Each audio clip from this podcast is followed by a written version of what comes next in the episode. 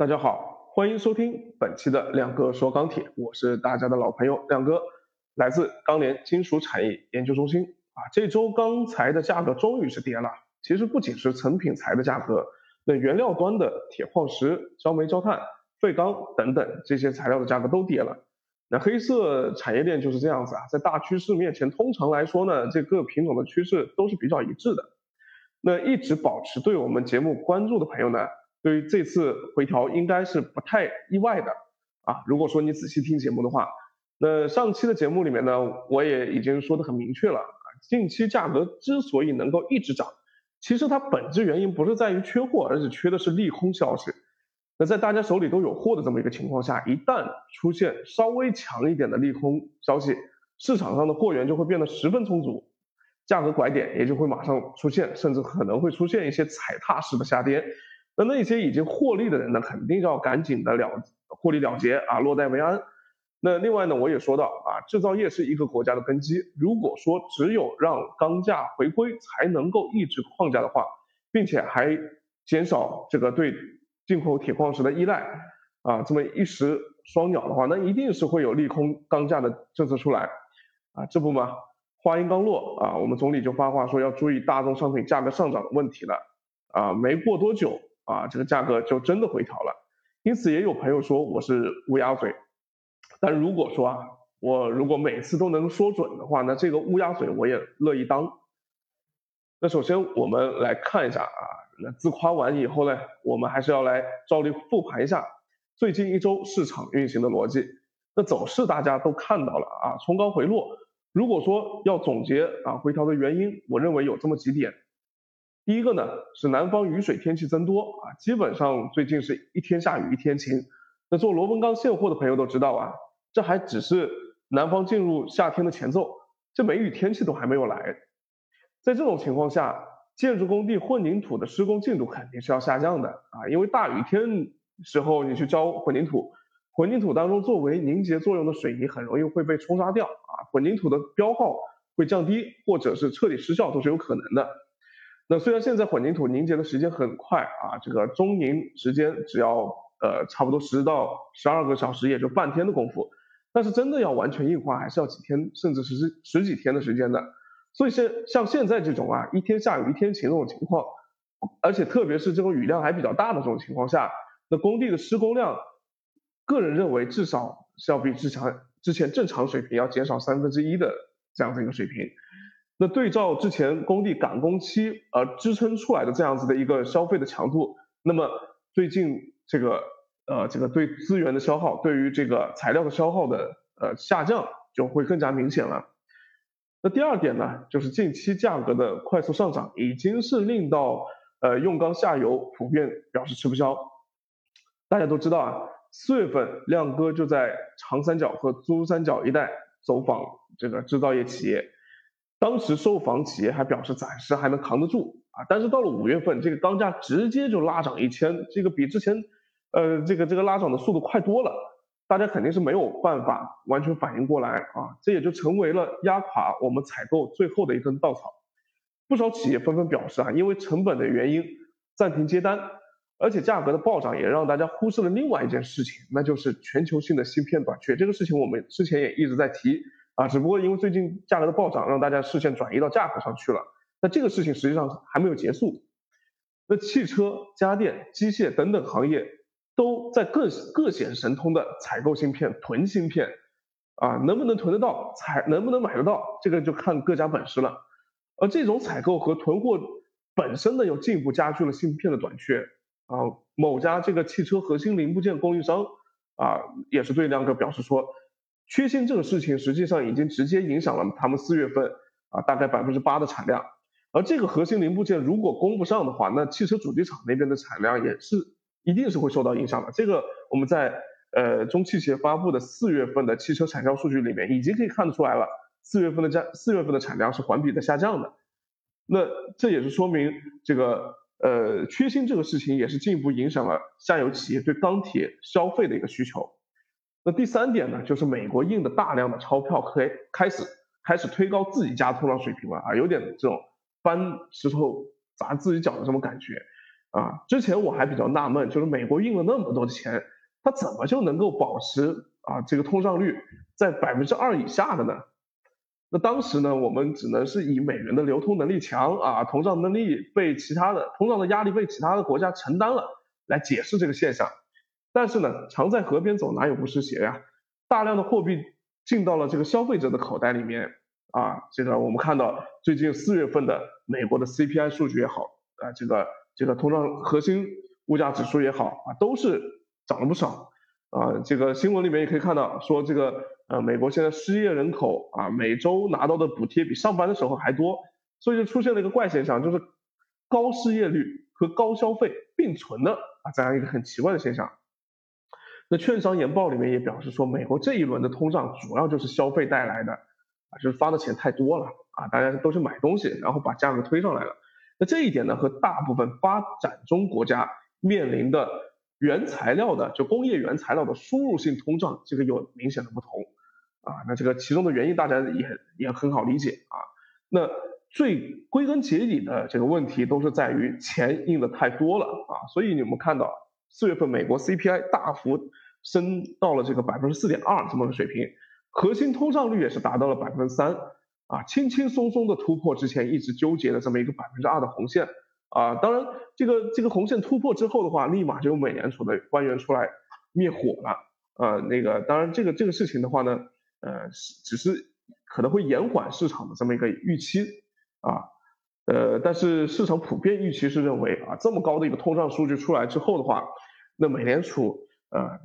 至少加息这个事情啊，应该是有可能会提前的，不至于像之前啊这个零八年金融危机之后啊这么这么缓慢的过了几年的时间才开始慢慢的收紧 QE 才开始加息等等，今年可能会来的更早一点，会更快一些。那第四点呢，就是国内对大宗商品价格的关注的层次越来越高了。啊，之前我们看到啊，这个国家部委也在发话，但不，毕竟呢，这个今年要在啊，要在确定了年内压减粗钢产量的这个背景下，还要再去压价格，这个事情需要多个部委去配合。我们能想到的，像工信部、发改委啊、生态环境部等等这些部门，它都要互相的去配合。那这也是为什么之前啊，这个市场上对于呃。这个我们部委的发话并不是很买账的一个原因，就是认为说他这个后面什么时候落地还不知道。但是当总理也在提这件事情之后啊，那市场上会认为说部委之间的这样的一个协调可以被打通。那我们也看到多地开始约谈钢企这个他们价格过高的这么问题。那所以啊，有这么一个呃利好的一个呃或者说是一个利空的落地，应该说是利空的落地，所以这个价格势必是会产生一个预期的转变的。那么接下来啊，我们再来说一下，就是说到底最近这个价格啊，它这个回调是是一个呃短期的回调呢，还是一个真的就出现了一个拐点啊，一个周期性的一个拐点？那亮哥本人的观点是认为，从当前的这个情况来看，它只是一个阶段性的回调啊。如果说这个这个什么时候到拐点，那目前来说还需要观察。啊，简单来说呢，这一轮下跌主要是市场的预期发生了变化，例如说国内开始约谈钢厂啊，国际上美元加息的预期高涨等等啊，还有就是下游的采购也吃不消了，然后包括芯片短缺啊，工业的消费被硬生生的压下来，那这些问题叠加起来呢，这个看起来利空消息比较多啊，但实际上个人认为这一轮的回调可能不会太顺畅啊，大概率就是一次挤压水分的回调。那也应该不是大周期的一个拐点啊。我们群里面有朋友说，螺纹钢价格他直接看到跌到这个四千五每吨，也说跟之前的高点相比，差不多跌了两千块钱每吨这么一个水平。那这个绝对值四千五百块钱，相当于就是跌回到了春节前的这么个水平。呃，个人认为年内呢，呃，是有可能啊回到这样一个水平的，但是当前的话会比较难啊，因为呢，呃，有这么几几点。这个这个原因啊，因为首先一个就是我自己熟悉的那些钢铁用钢下游客户，实际上都在等着价格回调之后去锁远期的货，或者是抄底买现货啊。因为之前我们刚刚说的这些这些这些回调的利空影响呢，呃，实际上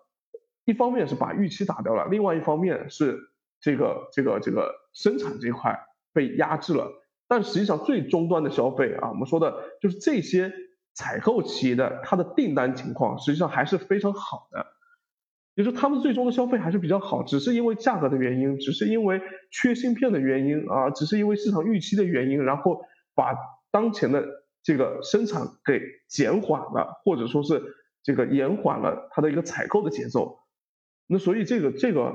呃，当这个市场上啊这个价格当价格问题呃将价格开始回调，价格的这个